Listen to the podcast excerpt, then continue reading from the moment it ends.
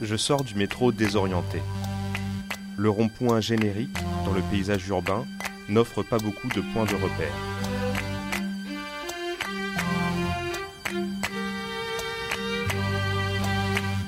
Faut-il aimer la musique pour chercher une salle de concert au bout du bout de la ligne 13 Ou est-ce le prix des places qui me mène ici Je trouve la petite rue qui touche le boulevard intercommunal. Elle se repérait bien sur le plan de la RATP. Ce plan du quartier, affiché, que j'ai mémorisé, montre les bâtiments symbolisés par des pavés marrons. Ici, il devrait y en avoir un, le plus imposant de tous. Pourtant, ce n'est qu'un terrain vague. J'enjambe le remblai artificiel. À mes pieds, une friche hésitant entre le minéral et le végétal. C'est le végétal qui semble gagner le combat.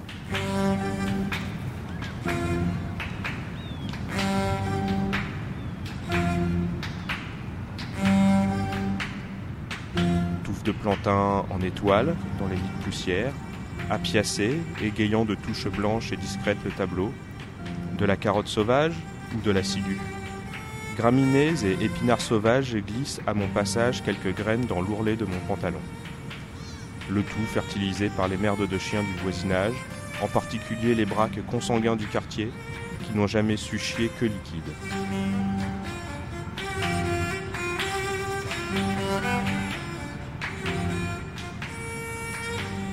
Je passe entre les grosses pierres qui sont censées empêcher l'accès des véhicules.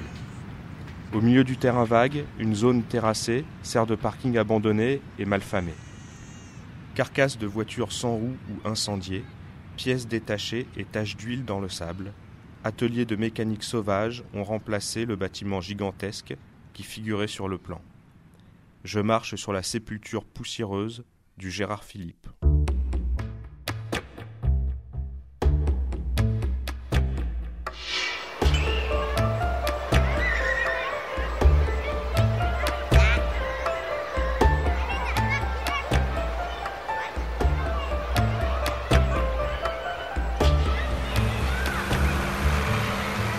Images et les sons s'arrêtent le plus souvent au moment de l'implosion, lorsque se dissipe la fumée et le bruit sourd des immeubles s'effondrant sur eux-mêmes, sous le regard mêlé d'étonnement, de quelques sourires et de quelques larmes de ceux qui y ont vécu toute leur vie.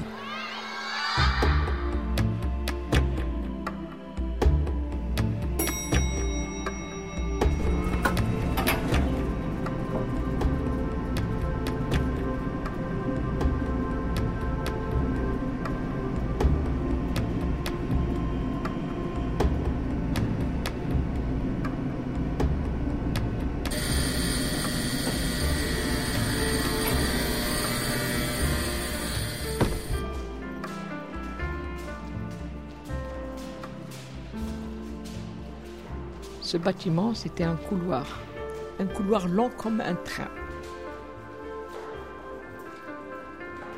Certains l'appelaient le couloir de la mort.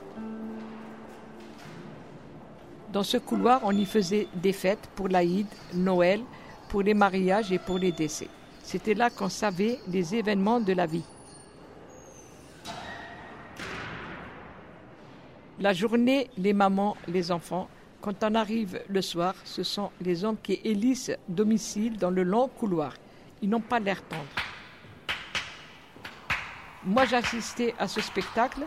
C'était mon théâtre quotidien. Il se déroulait le long du couloir du Gérard Philippe. En 2002, on a détruit mon théâtre. C'était le théâtre de la vie. Et ça m'a fait des courants d'air quand il est tombé. Moi, je regrette beaucoup euh, ce Gérard Philippe, qui nous tient à cœur. On aurait pu ne pas en arriver là. Mais maintenant, il faut maintenant. Il faut tourner la page. faut. Oh là là là là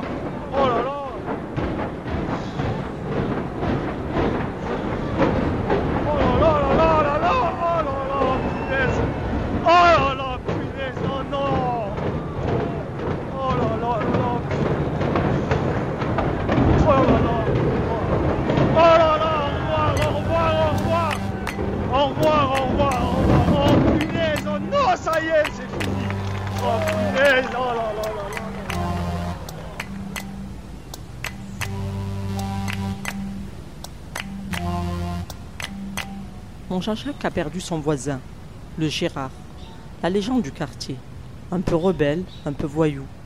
Le Gérard, c'était la curiosité et le danger du quartier. On le regardait de loin sans oser s'en approcher. Certains disent pourtant qu'il était accueillant, même sympathique. Le Gérard, il y en a même qui l'aimaient.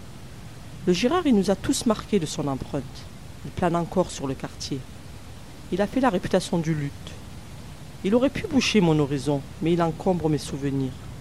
Il dérangeait, on l'a réduit en poussière. Son histoire, elle, elle ne s'est pas éteinte.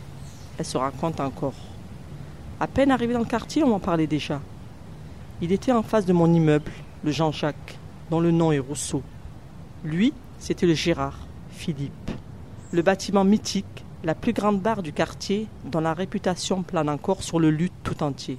Du passé, faisons table rase. Facile à dire, facile à faire aussi d'ailleurs. Depuis quelques années, on détruit de grandes barres HLM comme on détruit un symbole, celui d'un temps déraisonnable, les années 60, pendant lesquelles les HLM constituaient le must du logement pour les familles les plus modestes et quelques autres.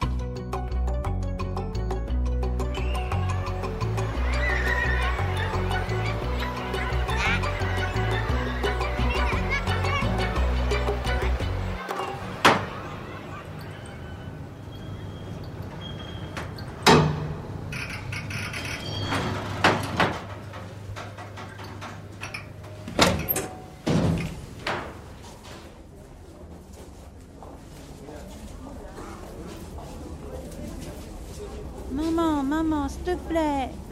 On veut un chat, un petit chaton mignon.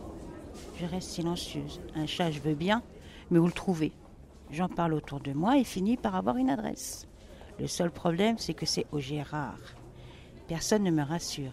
T'es folle Tu vas pas aller au Gérard pour un chat Mais si Me voilà partie vers ce fameux Gérard. D'abord, il faut repérer le bon hall d'entrée, en faisant attention à ne rien prendre sur la tête. On m'a prévenu.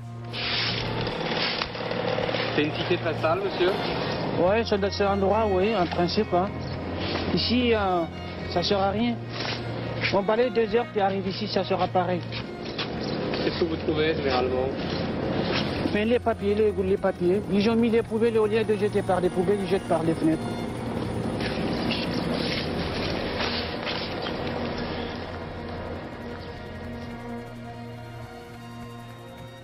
Je suis devant l'ascenseur. Je le prends. Il s'arrête à l'étage que j'ai sélectionné. Je sors de là et rien ne correspond à un bâtiment standard. C'est encore un hall, au quatrième étage. Où trouver le numéro de porte de la famille du chat? Les battements de mon cœur s'accélèrent. Il résonne dans mes oreilles. Je tourne sur moi-même, paniquée. La phrase T'es folle, tu vas pas au Gérard fait écho dans ma tête.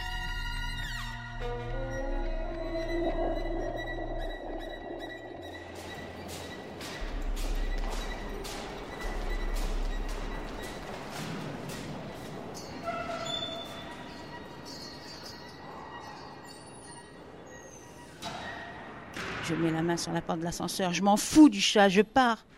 J'ai peur. Je me retourne, une dame me dit Vous cherchez quelque chose? Euh, oui, l'appartement 112. Il faut traverser le hall qui donne accès au couloir de logement. Je passe ce sas et trouve la porte. La locataire m'ouvre. Je rentre. Je reste un moment stupéfaite. Mon regard fait le tour de la pièce. C'est magnifique. Un pavillon dans une barre, l'escalier en bois, les grandes fenêtres. Tout le Gérard est comme ça. Waouh!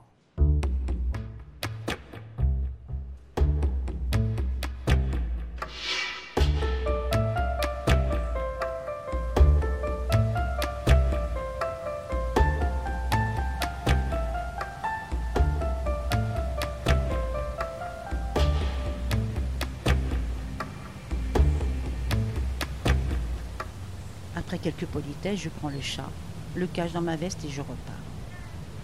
Sur le chemin de la maison, j'étais entre deux sentiments, fier d'avoir survécu au grand Gérard, Philippe, et charmé par ce qu'il cache. Mais je vais vous dire, le chat était vraiment fidèle à la réputation du Gérard. J'étais la seule à pouvoir l'apprivoiser, comme les habitants avaient apprivoisé et aimé leur immeuble, le Gérard Philippe.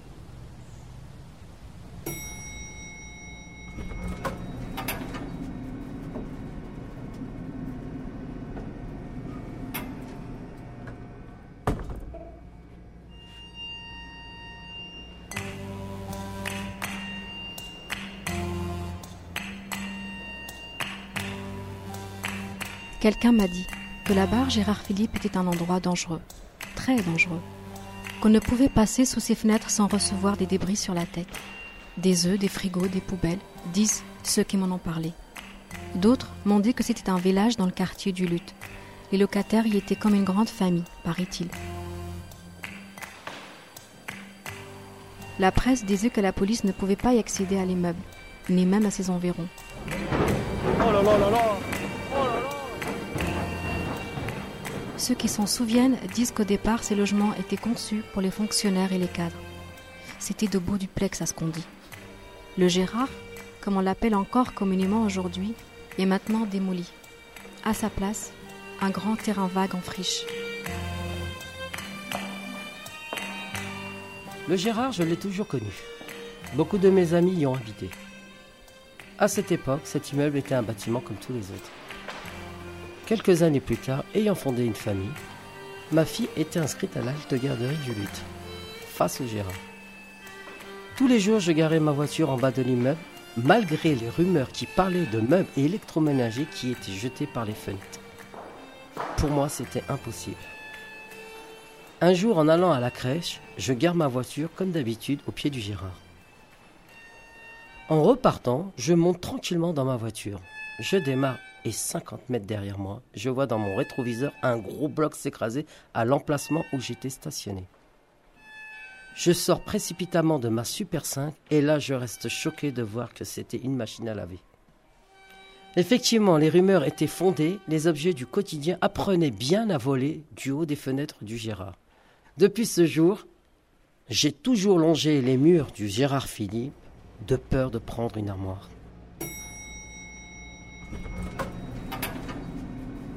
Ça fait près de 15 ans qu'il est tombé. Moi, je suis arrivée dans le quartier presque 10 ans plus tard. Pourtant, la mémoire du Gérard et sa légende même sont toujours au centre du lutte, comme si cette muraille habitée qui nous sépare de Colombes n'était jamais vraiment tombée.